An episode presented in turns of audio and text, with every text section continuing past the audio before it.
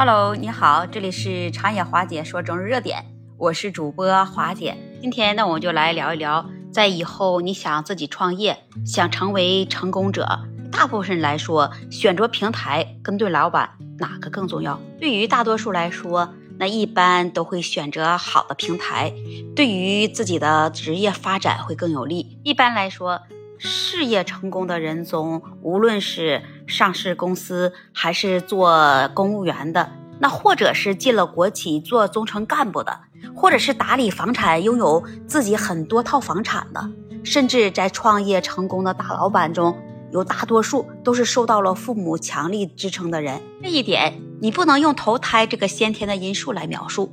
所以使用了父母的资产和支持这样的语句，让我们公正的来看他们的事业，并不是主要为了父母的支撑，但是父母供给他们获得了硕士，甚至是比硕士还高的学历，这也是一个不争的事实。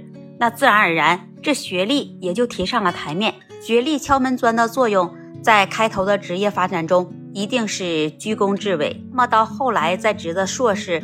还有更高的学位的攻读，那对于升职和进入这个成功者的名录，也会起到一个额外的添砖加瓦的作用。对于未来行业和企业平台的选择，具有趋势性的眼光，那是非常重要的。在你主业稳定后，你再不断的去开拓发展你自己的副业，这也是一个重要的因素。这些人大多数有副业，并且有一半以上的人，他副业。不低于他主业的收入，比如在十年前就开了一家淘宝店来经营出售一些商品，那到现在他有了自己的天猫店了，有房租和房产的收益会超过每年的工资。其他的加盟连锁店和投资店面的人也不少。如果说那我靠纯粹炒股成功的，那可以说是几乎没有，甚至有一些创业的人他也有副业。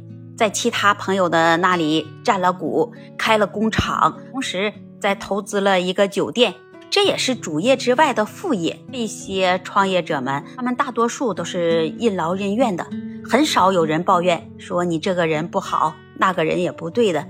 一般的都是在埋头苦干，不善言辞，是他们的行动力那是极其的迅速。这样看来，我们可以说，无论是哪一天，在某一个地方，这种努力奋斗。都应该是非常重要的因素，只不过在中国国情下，关系林立，机会偶然性很高，共性强于个性的社会，那个人的奋斗只能是排在后面。人生必定有失败，有磨难，你没有经历失败的成功是不成功的。在多次失败之后，必定有一次会碰到好运气，也许某次巧合也能造成无心的大收益，尽管概率不高。就像我们所说的，你有贵人相助，就属于这类。哪有人天生就要来帮助你，成为你的贵人的？在事业发展中，正好那个点是对你有所注意，这就成就了贵人之说。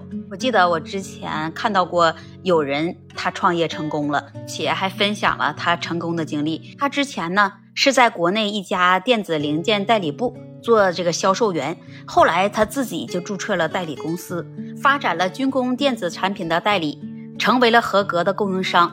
在他代理期间，他一直是持续着盈利。而那一位军工行业的大客户，那就是他的贵人，这也是他跟对了人。但是呢，他不是跟的领导。在中国的个人职业发展中，这平台的作用，那毫无疑问就是排在第一位。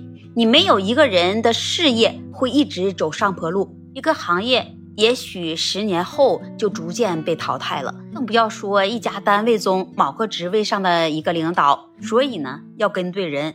如果你跟一个不靠谱的领导，那他变化太快了，外部客观的因素就非常的强大，他领导他自己也不知道他未来会怎么样，那他如何来保你呢？我们从古代来说，古代有李隆基。杨玉环到近代的吴三桂、平西王，古今中外，你看看谁能确保自己的未来？那答案是没有。如果非要说职业发展要选对领导的话，那这个重要性，那只能是放到一个因素当中去，属于不可预期的运气和巧合的范畴，绝对不能作为我们职业发展中的依靠。如果组织都不可靠，何况是一个作为人的某一家单位中的某个职务上的领导呢？这也是中年之前的人一直在疑惑的一个大问题。总而言之，选对平台是极其重要，占个人职业发展一半以上的重要性。而跟对领导，其重要性那是极低，那本身他自己都不靠谱。两者比较，那毫无疑问，选对平台那一定是胜出。那现在你总该明白了吧？这平台和老板哪个更重要了吧？如果你有其他的观点，欢迎在评论区留言跟华姐互动。也期待您订阅关注我的专辑。那这一期节目我们就聊到这里了，我们下期节目再见。